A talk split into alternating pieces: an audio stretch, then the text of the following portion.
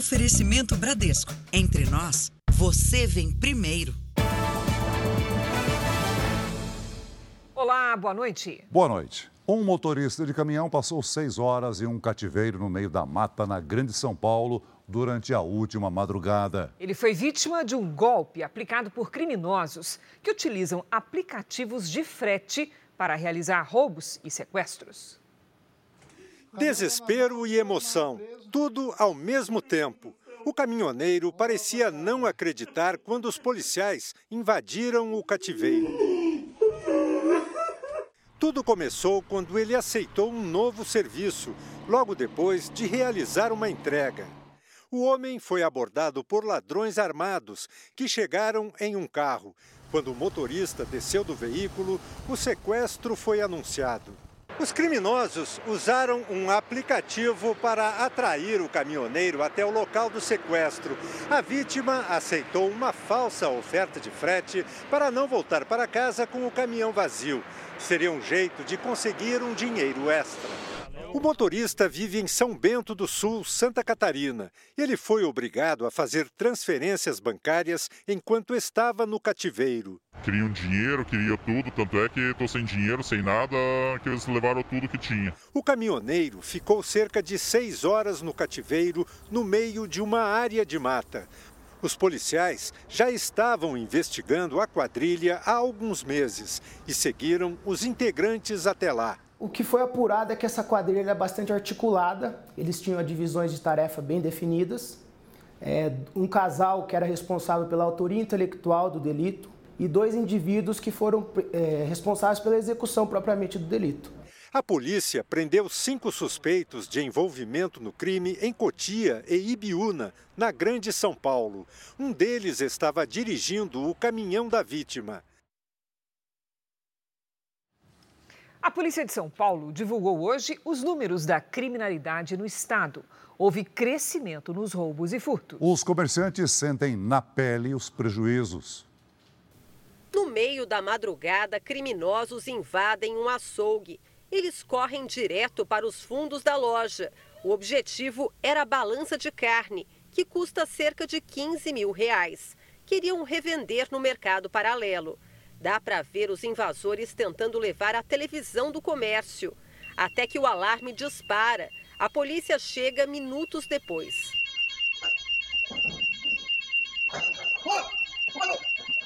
Ninguém foi preso. A rede de açougues na região metropolitana de São Paulo tem sido alvo frequente dos criminosos. Só praticamente em busca de balança ou algum outro objeto de valor. TV, até caixas de gavetas. A gente tem que guardar ela num local bem secreto para evitar esses furtos que acontecem no arrombamento à noite. Pela quinta vez em um ano, esta rede de açougues foi invadida por criminosos. Furtos e roubos têm causado preocupação em São Paulo. Os números apontam que, em média, todos os dias, 22 lojas como esta são assaltadas no estado. No primeiro trimestre, os roubos em geral cresceram 3,7% e os furtos 15,2% em comparação com o ano passado. No centro de São Paulo, lojas em ruas comerciais têm sofrido com invasões e saques praticados, segundo a polícia, por dependentes químicos que revendem a mercadoria para sustentar o vício. A Prefeitura de São Paulo anunciou que vai contratar mais de 1.200 policiais militares de folga para atuar na segurança do centro. O governo do estado anunciou que o policiamento preventivo e ostensivo também foi intensificado em todo o estado, com 17 mil homens a mais nas ruas. O presidente da Associação Comercial de São Paulo defende a instalação de câmeras com reconhecimento facial para facilitar a identificação de pessoas envolvidas nesse tipo de crime. Todos são unânimes em dizer: se não tiver segurança, nós não podemos continuar. Veja agora outros destaques do dia. Nas plataformas digitais, o comércio ilegal de receitas para medicamentos controlados. Câmara aprova pedido de urgência para a lei que vai regulamentar as redes sociais. Na Europa, Lula volta a criticar taxa de juros. No Brasil, o presidente do Banco Central diz que antes de baixar a Selic, é preciso organizar contas públicas. E na série especial, como a poluição prejudica o abastecimento de água.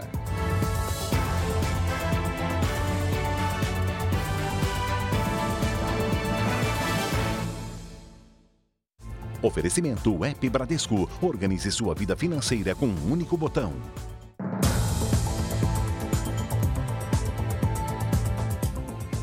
Exclusivo. Criminosos que antes vendiam receitas médicas falsas nos centros das grandes cidades migraram para a internet. Grupos com milhares de participantes oferecem prescrições, atestados e até pedidos de exames. Durante um ano e seis meses, Luciano usou diariamente para estudar um remédio tarja preta sem orientação médica. Me ajudava a manter a concentração, a gravar melhor as coisas. Mas isso foi mais no primeiro ano. Depois, no terceiro semestre, eu tive que aumentar a dose e daí se tornou insustentável o uso. Ele conseguiu comprar o medicamento com receitas falsas. Pagava 100 reais por prescrição. Rapidamente, o uso virou vício e Luciano teve que passar por um tratamento para dependência química. Eu tinha que tomar um remédio para começar o dia, senão eu não estudava, eu não vivia. Se antes receitas falsas eram vendidas por pessoas nas ruas, agora o serviço ilegal é oferecido em grupos nas redes sociais ou em aplicativos de mensagem. A internet ainda garante uma suposta segurança para os criminosos, que, sem correr o risco de serem flagrados por policiais, falsificam também atestados médicos, laudos e pedidos de exame. A produção do Jornal da Record monitorou um grupo com mais de 1.500 pessoas que oferece prescrições para medicamentos e anabolizantes.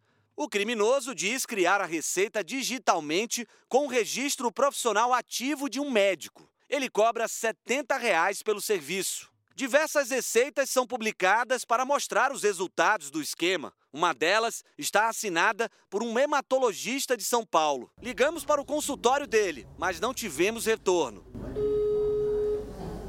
Quem vende ou compra receitas falsas comete crime de falsidade ideológica, com pena de 1 a 3 anos de prisão. Se o farmacêutico desconfiar da prescrição, deve acionar a polícia. Se na checagem eu perceber que teve problema, fazer um BO.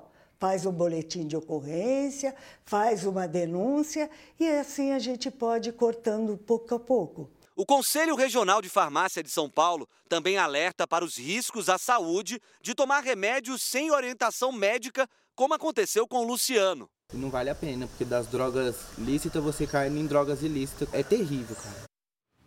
15 pessoas foram presas hoje, suspeitas de fazerem parte de uma quadrilha que aplicou golpes em pelo menos oito estados brasileiros. O esquema é aquele em que o criminoso se passa por um parente ou conhecido e diz que trocou o número do telefone. Na sequência, pede dinheiro à pessoa. Uma das vítimas perdeu 80 mil reais. Polícia! Polícia! Polícia! Polícia! Mão na cabeça! Mão na cabeça! Foram cumpridos 46 mandados de prisão e busca e apreensão. De acordo com a investigação, a quadrilha aplicou golpe em pelo menos 60 vítimas de oito estados brasileiros. Uma delas fez uma transferência de 80 mil reais para os criminosos. O foco da operação foi identificar pessoas que alugam ou emprestam contas bancárias para essas quadrilhas. Por meio dos comprovantes de transferência das vítimas, a polícia localizou e prendeu 15 suspeitos. Um continua foragido. O golpe é bastante conhecido. Nele, os golpistas fingem ser um parente ou um amigo, alegam que mudaram de número de telefone e pedem quantias em dinheiro para uma suposta emergência. Eles também criam desculpas para não fazer chamadas de voz ou vídeo com a vítima. A pessoa de fato faça o contato com o telefone original daquele parente, daquele amigo. Tente ligar incessantemente. Não acredite que possui esse contato com o número novo. Uma mulher foi presa quando tentava levar pistolas e acessórios para traficantes de uma comunidade do Rio de Janeiro. Ela já estava sendo monitorada e investigada pela polícia por prestar esse tipo de serviço para criminosos. A mulher tentava se passar por uma passageira comum Mas, segundo a polícia, Cristiane Dias trabalha para a maior facção criminosa do Rio. O armamento estava escondido dentro da roupa dela. Sete pistolas com o chamado kit rajada, equipamento que simula uma espécie de metralhadora, além de carregadores alongados. A suspeita já era monitorada há três meses. A gente conseguiu impedir a entrada desse armamento para essas organizações criminosas, é, tirando essa indiciada de circulação. As investigações apontam que o armamento veio do Paraguai, entrou no Brasil ilegalmente pelo Paraná e foi enviado por traficantes para Niterói, na região metropolitana do Rio. O destino final seria ali perto, o Complexo do Salgueiro, em São Gonçalo, área controlada pelo grupo criminoso. Mulheres como Cristiane Dias têm o perfil mais procurado pelo crime organizado para fazer o transporte de armas e drogas sem levantar suspeitas. As rodoviárias também têm sido usadas com frequência por traficantes. Em um ano, foram ao menos 10 flagrantes de mulheres com armamento ou entorpecentes em terminais do Rio. Há pouco mais de uma semana, uma jovem de 21 anos foi presa com quatro fuzis escondidos numa mala. A jovem saiu de Belo Horizonte com destino ao Complexo do Alemão, no Rio de Janeiro. A defesa de Cristiane Dias não se manifestou. Um homem foi preso em flagrante por agredir e tentar matar a ex-namorada com uma faca em Nova Iguaçu, na Baixada Fluminense. A vítima é uma adolescente de 15 anos. Uma vizinha gravou as agressões e chamou a polícia. Peter Caio Miguel Santos, de 23 anos, diz que não aceitava o fim do relacionamento. A polícia cumpriu mandados de busca e apreensão contra empresários e contadores suspeitos de sonegação fiscal em uma empresa atacadista de Betim, em Minas Gerais. O prejuízo aos cofres públicos pode chegar a 150 milhões de reais. Em Mairiporã, na Grande São Paulo, um homem foi preso suspeito de manter por mais de um ano cerca de 100 cães em situação de maus tratos. Segundo a polícia, os animais das raças Lulu da Pomerânia e Chihuahua ficavam em gaiolas e cercadinhos com péssimas condições de higiene. Depois de terminar uma visita de Estado a Portugal, sob protestos e aplausos, o presidente Lula chegou hoje a Madrid, na Espanha, onde funcionários da Embaixada do Brasil realizaram uma greve por aumento de salário. Lula se reuniu com lideranças sindicais e participou de um fórum empresarial. E mais uma vez ele criticou a alta taxa de juros do Brasil. Na Espanha, o presidente Lula fez o discurso de encerramento em um fórum empresarial. Ele afirmou que as companhias espanholas terão bons retornos no Brasil, mas voltou a criticar a alta taxa de juros, assim como fez em Portugal. É impossível fazer investimento com a taxa de juros a 3,75. É impossível. Eu espero que a Espanha coloque dinheiro para emprestar mais barato, para a gente poder ter empresário que vem aqui buscar dinheiro emprestado. Uma das prioridades do presidente é destravar o acordo comercial entre a União Europeia e o Mercosul, que está em negociação há mais de 20 anos. A expectativa do governo brasileiro é assinar o documento ainda em 2023. A efetivação do acordo esbarra em questões fiscais e ambientais. Durante o evento com empresários, Lula também voltou a falar sobre a guerra na Ucrânia, amenizando o tom das últimas semanas. Uma guerra que jamais poderia ter acontecido, porque não pode se aceitar que um país invada a integridade territorial de outro país. Antes da viagem a Madrid, Lula foi ao último compromisso em Lisboa, na Assembleia da República, o parlamento português. No dia em que o país comemora o aniversário da Revolução, que colocou fim à ditadura portuguesa, o presidente foi recebido sob aplausos e também protestos. Parlamentares de direita seguraram bandeiras da Ucrânia e cartazes. O presidente da Assembleia pediu que todos se comportassem com cortesia e educação. A cortesia, a educação. Do lado de fora do parlamento, também houve manifestações a favor e contra a visita de Lula ao país. O presidente do Banco Central, Roberto Campos Neto, participou de uma audiência pública no Senado para explicar a manutenção da taxa básica de juros. Roberto Campos Neto chegou ao Senado durante a manhã e permaneceu na sabatina da Comissão de Assuntos Econômicos por mais de cinco horas. O presidente do Banco Central defendeu a necessidade de equilibrar as contas públicas. É muito importante a gente entender que não tem mágica no fiscal, infelizmente não tem bala de prata. Ah, se a gente não tiver as contas em dias, não tiver uma perspectiva, a gente não consegue melhorar. A comissão queria explicações sobre a taxa básica de juros, a Selic, atualmente em 13,75% ao ano. Campos Neto defendeu a atuação do Banco Central para controlar os preços. Sei quanto custa a inflação para o mais pobre. E os estudos mostram o efeito da inflação para o mais pobre. O que eu sei é que a inflação é o imposto mais perverso que existe. Campos Neto também disse aos senadores que não sabe quando os juros vão cair. A visão dele contraria a vontade do atual governo. A discussão chegou ao Senado no momento em que a equipe econômica conta com o esforço da Câmara dos Deputados para discutir o texto do arcabouço fiscal. O receio é de que, se as novas regras para controlar os gastos públicos não forem aprovadas no Congresso, a recuperação econômica do país fique travada. Hoje, o presidente da Câmara dos Deputados, Arthur Lira, disse que o texto do novo arcabouço vai ter uma discussão justa, mas que deve passar por mudanças e que o Congresso não permitirá retrocessos. O Comitê de Política Monetária do Banco Central, o Copom, volta a se reunir nos dias 2 e 3 de maio para definir os rumos da taxa básica de juros. O seguro-desemprego terá novo valor a partir de 1 de maio. Assunto para nossa Patrícia Lages, que já está aqui conosco. Oi, Pati, boa noite. Boa noite, Cris. Boa noite, Celso. Boa noite para você de casa. Vamos ver como funciona esse benefício. O seguro-desemprego tem a função de amparar o trabalhador com carteira assinada em caso de demissão sem justa causa. Quem trabalhou por no mínimo seis meses tem direito a três parcelas. Recebem quatro parcelas aqueles que comprovarem 12 meses de trabalho e cinco parcelas para contratos acima de 24 meses.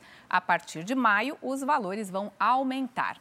A primeira faixa do benefício acompanha sempre o salário mínimo, que passa a ser de R$ 1.320. E o valor máximo também sobe, vai para R$ 2.000. 230 reais, e será pago para quem recebia acima de 3.280 reais. E como é que o trabalhador faz para dar entrada no seguro-desemprego? Olha, é bem fácil, viu, Cris? O trabalhador deve levar a documentação a uma unidade da Secretaria Regional do Trabalho, mas antes tem que agendar pelo telefone 158. Também é possível dar entrada pelo portal gov.br ou ainda pelo aplicativo Carteira de Trabalho Digital que está disponível para Android e para iOS. As parcelas são depositadas na conta bancária indicada pelo trabalhador em uma conta selecionada automaticamente pela Caixa ou ainda creditadas na poupança social.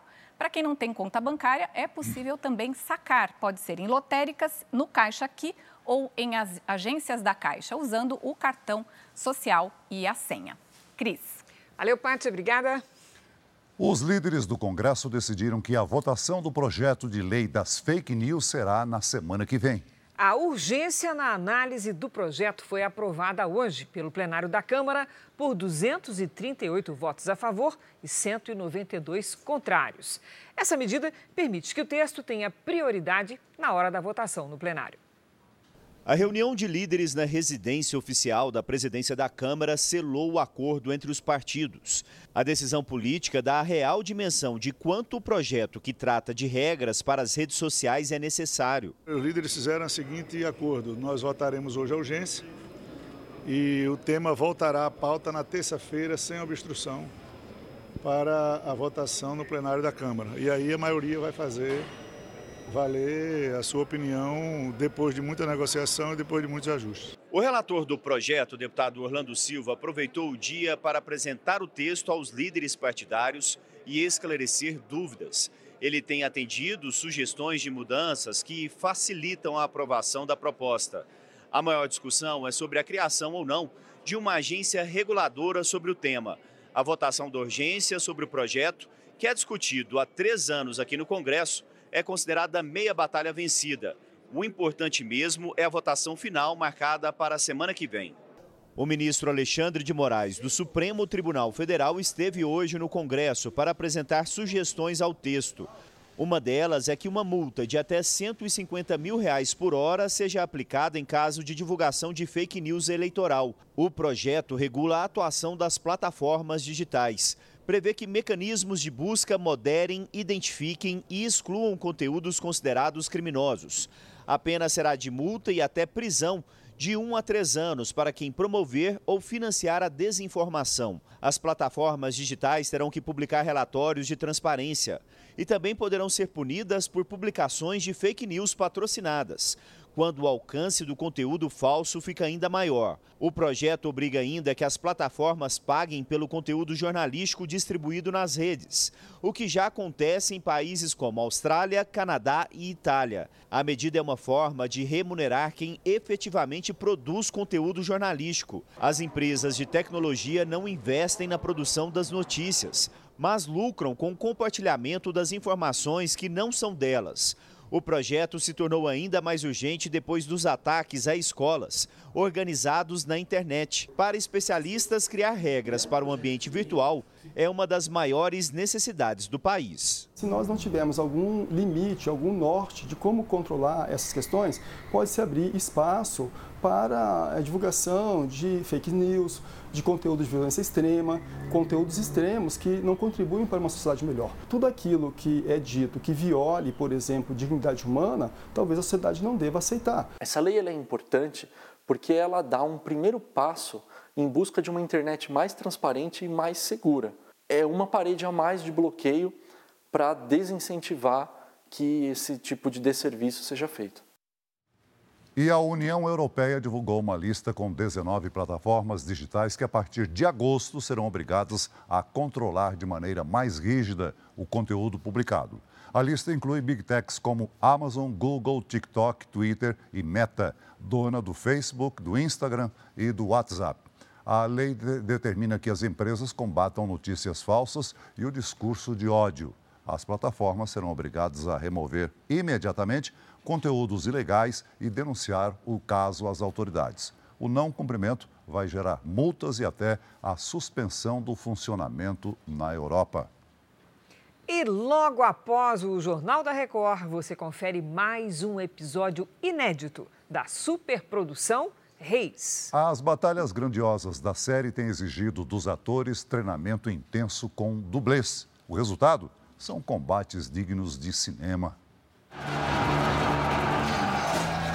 Batalhas épicas. A sexta temporada da série Reis está repleta de ação. O que, que você acha que pode esperar de uma temporada de série chamada A Conquista? Muitas batalhas para serem conquistadas. E ninguém aqui é pego desprevenido. Dá só uma olhada.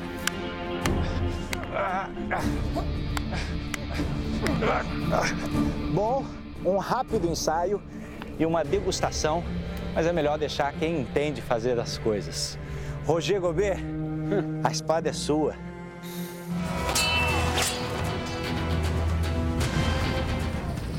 O trabalho dos dublês é fundamental. É com eles que a gente começa todo um trabalho e é com eles que a gente também cria as coreografias e depois desenvolve essas coreografias nas, nas batalhas que a gente está gravando.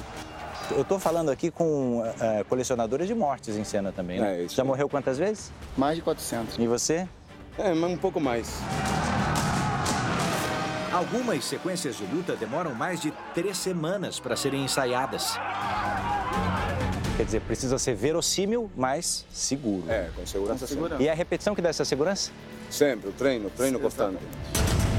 Abner é o comandante do exército de Israel e se vê diante de uma nação dividida: Rei Davi e Rei Esbocete. Ele percebe que Esbocete não é apto, não é capacitado. E aí se desenrola uma história interessantíssima. Você enlouqueceu, Esbocete? Vem que eu vou te levar. Não, não. Vem, não, eu não quero voltar para casa. Viver uma história, como a história da Bíblia, com personagens significativos que mudaram a história da humanidade, me traz lições como ser humano como pessoa e como homem. Espada pelo Senhor! Espada por Israel! Hebron, bem-vindos a esse lugar. Hebron em hebraico significa aliança. Vamos falar sobre isso nas noites da Record? A aliança entre Deus e um homem chamado Davi. Um rei que tem uma promessa no tempo de Deus e vai passar por isso com provações, com grandes lições, aprendizados que podem tocar a sua vida, como já estão tocando a vida do protagonista da série.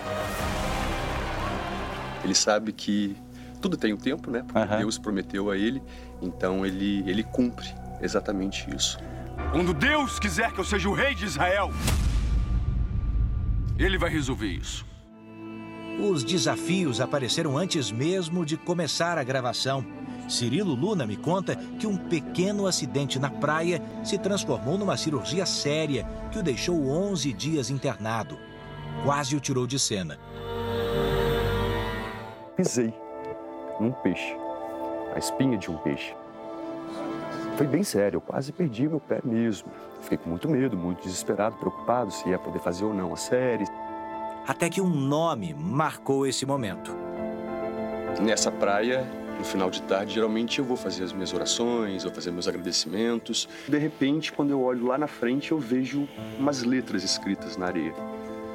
É a primeira que eu vi era um D. E aí, quando eu vi a palavra Davi gigantesca, eu comecei a ajoelhei na mesma hora, eu comecei a chorar, chorar, chorar, chorar. Era como se Deus falasse comigo, meu filho, é isso. Davi é, vai essa, ser essa é a sua missão. É, só de falar já fico um pouco emocionado. Obrigado por falar disso com a gente.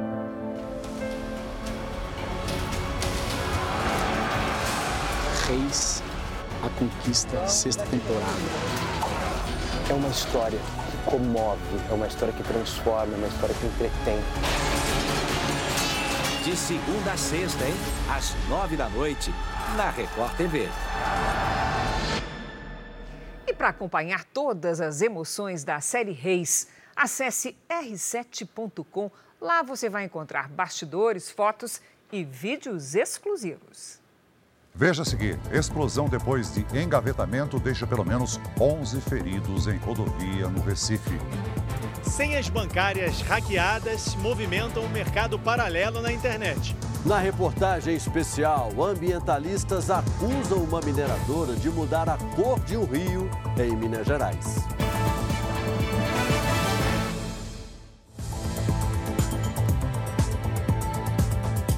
Nos Estados Unidos, um motorista vai responder na justiça após frear de propósito um ônibus escolar para chamar a atenção das crianças.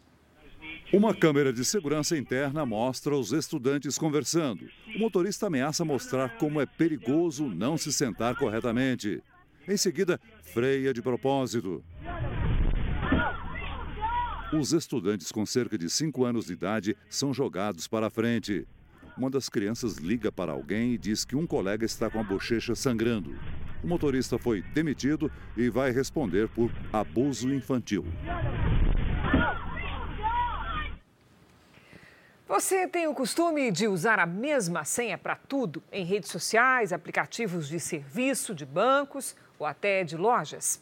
Olha, se você faz isso, é bom começar a mudar. É, as senhas que usamos no dia a dia podem ser acessadas por criminosos em sites que não possuem segurança avançada e são usadas para golpes ou fraudes. Um vacilo e já era. Essa mulher, que prefere não ser identificada, postou o número do telefone celular numa rede social. Era o mesmo que ela usava como senha da conta bancária. O criminoso só precisou invadir a página para conseguir transferir o dinheiro da conta da vítima. Aí foi-se embora quatro Pix de, em torno de mil reais cada um, de madrugada, coisa que eu, titular da conta, não consigo fazer. A mulher só percebeu que havia perdido o dinheiro quando acessou o aplicativo do banco. Como o hacker tinha a senha, o banco não ressarciu o prejuízo.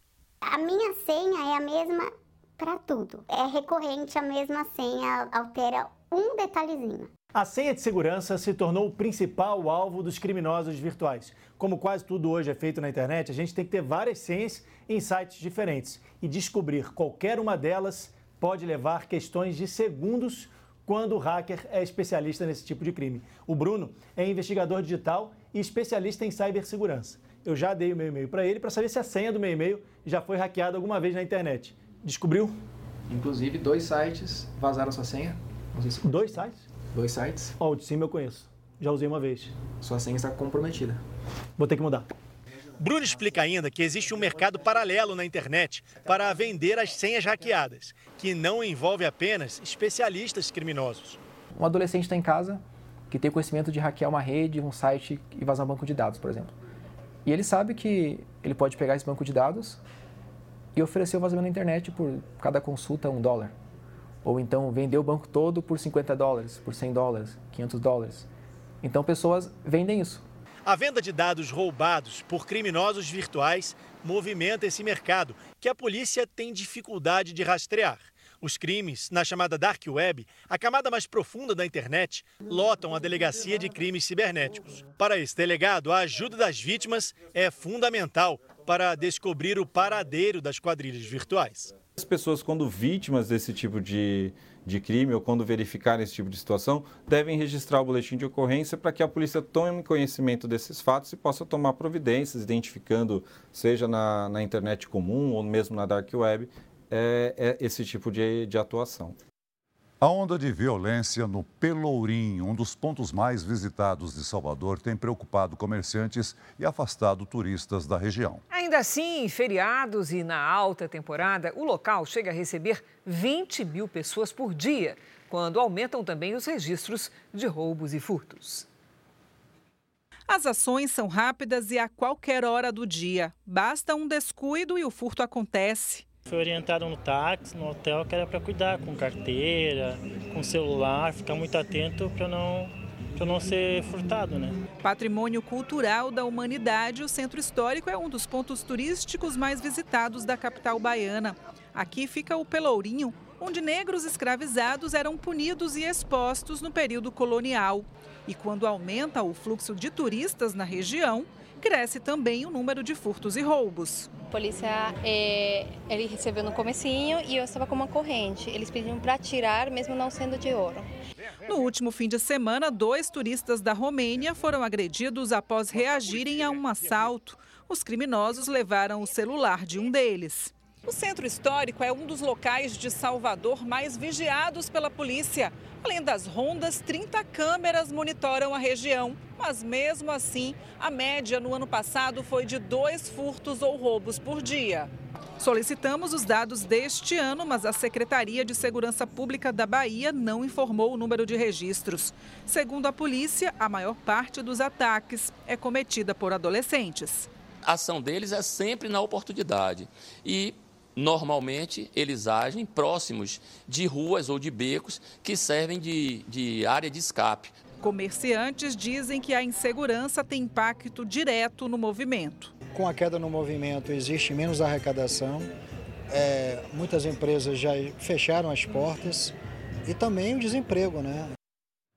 Um engavetamento de automóveis seguido por uma explosão deixou 11 pessoas feridas numa rodovia na região metropolitana do Recife. O acidente envolveu 14 veículos. Os vídeos gravados minutos depois do primeiro acidente mostram a gravidade do engavetamento em São Lourenço da Mata. Depois da colisão entre um caminhão carregado com tijolos e um carro, houve uma explosão e os veículos começaram a pegar fogo. O motorista deste caminhão parou para ajudar as vítimas e acabou atropelado. Ele foi socorrido por um helicóptero do SAMU. Por causa dos veículos pegando fogo na pista, alguns motoristas precisaram parar um pouco antes neste trecho da BR-408. Minutos depois, outro grave acidente acabou acontecendo no local. O motorista deste caminhão, que também carregava tijolos, não conseguiu frear a tempo e, ao tentar desviar, bateu numa árvore. O condutor do caminhão baú que vinha atrás também perdeu o controle e saiu da pista. Pensei que eu ia cair abaixo aí, mas graças a Deus não fez muita coisa não. Os ocupantes do outro caminhão ficaram presos às ferragens. Eles foram resgatados e encaminhados ao hospital. A rodovia foi liberada no fim da tarde. Câmera de segurança mostra a rua com um grande movimento de pedestres. De repente, um carro atinge um outro veículo estacionado capota. As pessoas na calçada se assustam, mas em seguida vão até o veículo para socorrer o motorista. Segundo a polícia, o homem saiu ileso e apresentava sinais de embriaguez. Ele se negou a fazer o teste do bafômetro e foi preso.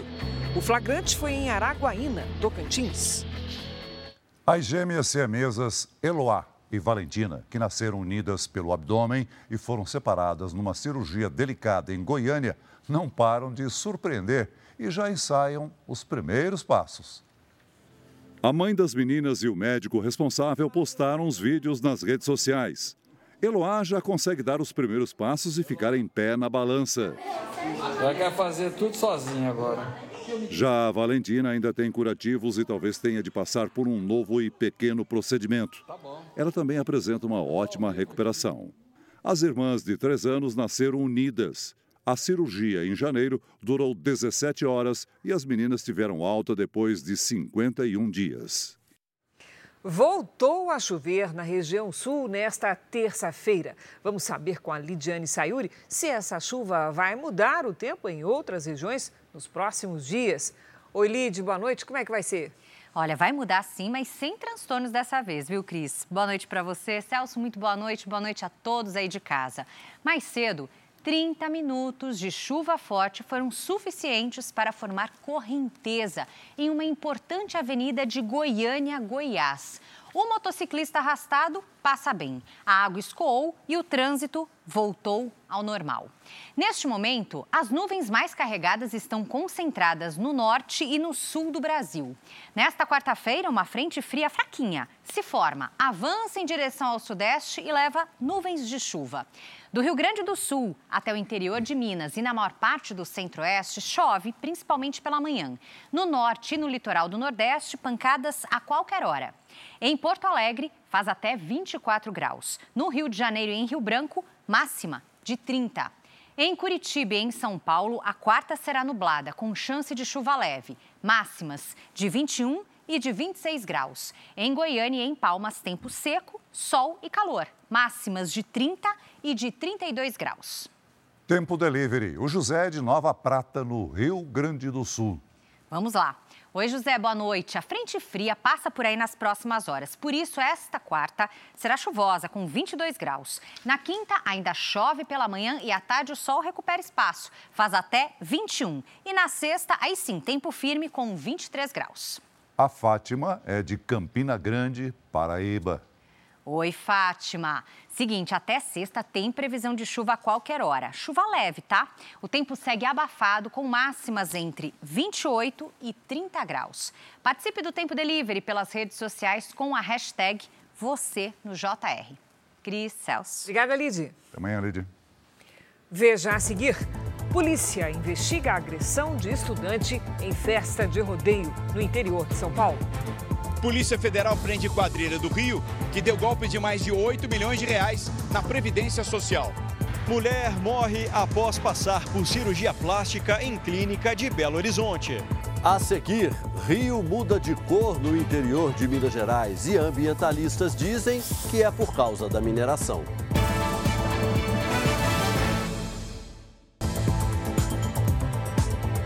Arrecadação do governo federal foi de pouco mais de 171 bilhões de reais em março, de acordo com a Receita Federal. Houve uma queda de 0,42% em relação a março de 2022. Mesmo assim, esse número é o segundo mais positivo de toda a história, perde apenas para o mesmo mês do ano passado. Já entre janeiro e março, ou seja, no primeiro trimestre, a arrecadação bateu um recorde histórico. O valor arrecadado foi de 581 bilhões de reais, aumento de 0,72% em relação a 2022. No Rio de Janeiro, 14 pessoas foram presas numa operação contra uma quadrilha especializada em aplicar golpes no INSS. A Polícia Federal esteve em pelo menos 19 endereços do Rio para cumprir os mandados de prisão e de busca e apreensão. O alvo são suspeitos de integrar um grupo criminoso que fraudava benefícios do INSS. como a pensão por morte e o BCP Loas, o benefício de prestação continuada. Segundo a investigação, o prejuízo causado foi de pelo menos 8 milhões de reais. A falsificação de documentos e atestados médicos era a base do golpe. A quadrilha inventava nomes de pessoas que não existiam ou tentava reativar benefícios de homens ou mulheres já falecidos. A partir daí, os requerimentos eram preenchidos com esses dados e os integrantes do grupo se passavam por procuradores para receber todo o dinheiro. Nós conseguimos apurar que essas identidades falsas em nome de pessoas fantasmas se valiam de fotografias de pessoas reais. Que na maioria das vezes era aquela mulher idosa que passa dificuldade e que ia até o banco para justamente realizar os saques é, dos benefícios em nome desses titulares femininos fantasmas. Cartões bancários usados para sacar o dinheiro foram apreendidos. Os investigados é, responderão pelos crimes de organização criminosa, estelionato previdenciário, uso de documento falso, falsificação de documento público e falsidade ideológica. Em Minas Gerais, uma mulher de 38 anos morreu após passar por um procedimento estético. Gleiciane Alves Maciel, de 38 anos, morreu durante a última madrugada. Ela se submeteu a uma cirurgia plástica nesta clínica de estética em Belo Horizonte. A mulher passou por um procedimento de lipoescultura. O médico responsável pela cirurgia, Lucas Mendes, não quis gravar entrevista. Ele disse em nota que a paciente tinha boas condições de saúde, indicação para a operação e que o procedimento transcorreu sem qualquer intercorrência. Cerca de 12 horas depois da cirurgia, Gleiciane apresentou instabilidade e, após agravamento do quadro, sofreu uma parada cardiorrespiratória. O corpo foi submetido ao exame de necropsia. O marido de Gleiciane esteve no IML para fazer a liberação. Abalado, não quis dar entrevista. A clínica informou que o bloco cirúrgico da unidade foi alugado pelo cirurgião plástico e que não tem responsabilidade pelo procedimento. Nós temos total interesse em esclarecer o que, que houve. O mesmo médico foi indiciado pela Polícia Civil por homicídio culposo quando não há intenção de matar pela morte de uma outra paciente na mesma clínica em dezembro de 2021. O inquérito apontou que Mendes retirou mais gordura do que o recomendado pelo Conselho Federal de Medicina. No dia 27 do mês passado, o médico recebeu a ordem judicial informando sobre os trâmites do processo. Na época, época, a família de Lidiane Aparecida Fernandes acusou o médico de omissão de socorro. Ele não foi punido. Ele continuou fazendo a danada da cirurgia. Se ele tivesse sido julgado desde, o primeiro, desde a primeira situação, eu acho que ele já ele tinha parado. Um estudante foi agredido por outro em uma festa de rodeio em Ribeirão Preto, no interior de São Paulo. A polícia investiga se a violência tem relação com um trote universitário. As agressões aconteceram dentro de um camarote em uma festa de rodeio. O estudante de agronomia Rubens Prudente Correia Neto, de 21 anos, aborda um rapaz enquanto pega uma bebida. Em seguida, dá uma cabeçada na vítima, que leva socos, cai no chão e recebe vários chutes. O jovem agredido é Enzo Ribeiro Lobo, de 18 anos. Eu não lembro o que aconteceu, eu só tive reconhecimento com um vídeo no outro dia que circulou na internet. Eu estou muito abalado com isso. Estou com o nariz quebrado, olho roxo e eu só quero justiça. A briga seria um desafio proposto durante um trote universitário. No apartamento onde a família do agressor mora, ninguém foi encontrado. A organização do rodeio informou que colabora com as investigações e que entregou à polícia outras imagens. O agressor deve prestar depoimento nos próximos dias. Ele vai responder pelo crime de lesão corporal. A mesma punição deverá ser aplicada em quem gravou as imagens. Uma mulher foi presa em São Paulo suspeita de participar da invasão do apartamento do ex-diretor do Corinthians, o médico Jorge Calil. Para cometer o crime, os criminosos alugaram um apartamento no mesmo prédio do médico, na capital paulista. A mulher invadiu o apartamento com outros dois homens. Os suspeitos ficaram cerca de uma hora no imóvel e levaram 140 mil reais, dólares, euros, joias e relógios. Outros dois suspeitos ainda não foram localizados. Uma em cada cinco pessoas estão obesas no Brasil. É o que mostra um levantamento divulgado hoje pela Fundação Getúlio Vargas. Para sair de casa e voltar, a escada é sempre um obstáculo. O serviço doméstico também é um esforço difícil para quem não consegue ficar muito tempo em pé. É lavar a louça, eu lavo por etapa, lavo uma coisa, sento, descanso, porque sinto dor nas pernas, mais nos joelhos e dor na, na região da, da lombar. Foi depois da gravidez do segundo filho que a Marli começou a ganhar peso. É, eu sempre fui gordinha, só que gordinha natural, não obesa como eu estou hoje. Houve os problemas emocionais, entrou problemas de hormônio, como se diz, um, um carro sem freio, ladeira abaixo. Hoje ela está com 175 quilos, desempregada, costura para fora e tenta sustentar sozinha três filhos. De acordo com uma pesquisa da Fundação Getúlio Vargas, divulgada hoje, uma em cada cinco pessoas aqui no país está obesa. E se o número de casos continuar crescendo no ritmo atual, em 2030, um em cada quatro brasileiros vai sofrer com a doença. A idade, as condições econômicas e a falta de atividade física são os principais fatores da obesidade no Brasil. Nos casos de obesidade mais severa, a cirurgia bariátrica é feita no Sistema Único de Saúde. Mas a espera na fila pode ser longa. Especialistas dizem que o SUS deveria oferecer outros tratamentos quando os pacientes ainda não chegaram à condição mais grave, justamente para evitar a evolução da doença. Se você consegue tratar os pacientes menos graves, com obesidade menos severa, você impede que esses pacientes, ou pelo menos tenta impedir que esses pacientes cheguem à obesidade mais grave, que é quando eles vão precisar da cirurgia para ter um tratamento mais eficaz. Para a Marli, o caminho agora é a cirurgia no SUS.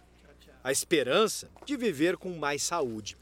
Ai, para mim é qualidade de vida com os meus filhos. Sair com eles de forma mais tranquila, que eu não me sinta tão ofegante, poder sair de casa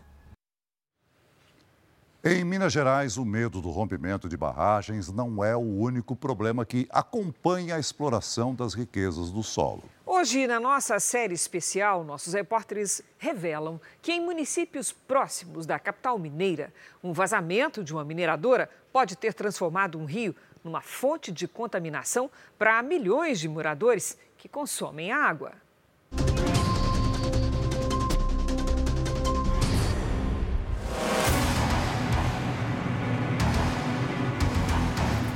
A presença delas causa medo. Mas o risco de barragens não é só do rompimento total. No final de março, a Companhia Siderúrgica Nacional, que é dona de 13 barragens que cercam Congonhas, foi penalizada. Rejeitos foram parar, segundo órgãos ambientais ligados ao governo do estado, nas águas de um dos rios mais importantes de Minas Gerais. Já tem tempo, já tem bem mais de um mês que você não consegue enxergar o fundo desse rio. A empresa foi multada em 2 milhões e 300 mil reais. É do tempo que vem a mais nova ameaça da mineração. Toda vez que chove, este rio aqui, o Rio das Velhas, o principal afluente do São Francisco, muda de cor, fica mais escuro. Ambientalistas dizem que a enxurrada tem arrastado metais pesados das mineradoras para dentro da água. A lama vermelha escorreu destas estruturas, caiu num córrego e desagou no Rio das Velhas. Um pouco mais à frente, a água deste mesmo rio é captada para abastecer mais da metade da Grande Belo Horizonte, onde vivem cerca de 6 milhões de pessoas. É água que a população usa para lavar a louça, tomar banho e beber. E a gente não sabe a qualidade da água do Rio das Velhas nesse momento. A gente não sabe qual foi a qualidade da água que foi captada pela estação Bela Fama. Ambientalista e pesquisador do Instituto Federal de Minas Gerais, Daniel foi um dos primeiros a denunciar o desastre. Vários peixes foram encontrados mortos às margens do rio, próximo ao Noro Bicalho. E esses primeiros relatos vieram nas, na primeira semana de março. Estas são as primeiras fotos, ainda em março. Os metais pesados no rio, segundo a denúncia, vieram das barragens de rejeitos e de estruturas na mina do Fernandinho da CSN. A confirmação da origem do vazamento está no auto de infração dos órgãos ambientais. Foram constatados no lago e no canal de saída do vertedouro da Ecológica 1 a mesma presença de coloração avermelhada e de turbidez da água no seu reservatório, com características idênticas à do local da denúncia no Rio das Velhas, com córrego Fazenda Velha. Da ponte que dá acesso à cidade, é possível ver a diferença de cor. Ali do lado direito, a água de um dos córregos, mais clara, o que significa menos poluição. Do outro lado, o leito do Rio das Velhas, num tom mais escuro, mais avermelhado. Amostras da água foram coletadas para análise e o resultado comprovou a presença de mentais pesados no leito do rio. Um documento da Fundação Estadual do Meio Ambiente mostra que foram encontrados manganês e minério de ferro de coloração avermelhada. Eles acumulados no nosso corpo pode causar uma diversidade de problemas, como por exemplo, é, problemas de confusão mental, problemas mentais, problemas na pele, pode ter problemas até, por exemplo, mulheres grávidas que estejam em contato com essa água, pode ter problemas também. Pouco tempo agora a água aqui ficou toda escura, toda escura, a gente viu os lambaris no canto, bolhando assim, é, morrendo, ou a gente até pegava eles com as mãos. Em nota, a CSN, empresa responsável pela estrutura, respondeu que não houve despejo e nem vazamento de minérios, e sim uma pontual mudança da cor da água do rio por causa de uma obra, o que foi remediado pela companhia por ações reportadas ao órgão ambiental, e que há monitoramento diário da água. Já o Ministério Público de Minas Gerais informou que instaurou um inquérito civil e o caso é apurado. Eu cresci dentro dele. Como que aos 12 anos de idade eu podia, podia entrar dentro do rio, nadar, brincar com meus amigos e hoje com 32 anos eu não consigo. Já os órgãos ambientais determinaram que a empresa cesse imediatamente o lançamento desse material que está atingindo o corpo d'água, porém garantindo a segurança das barragens. Por que, que ainda está tendo essa descida de material?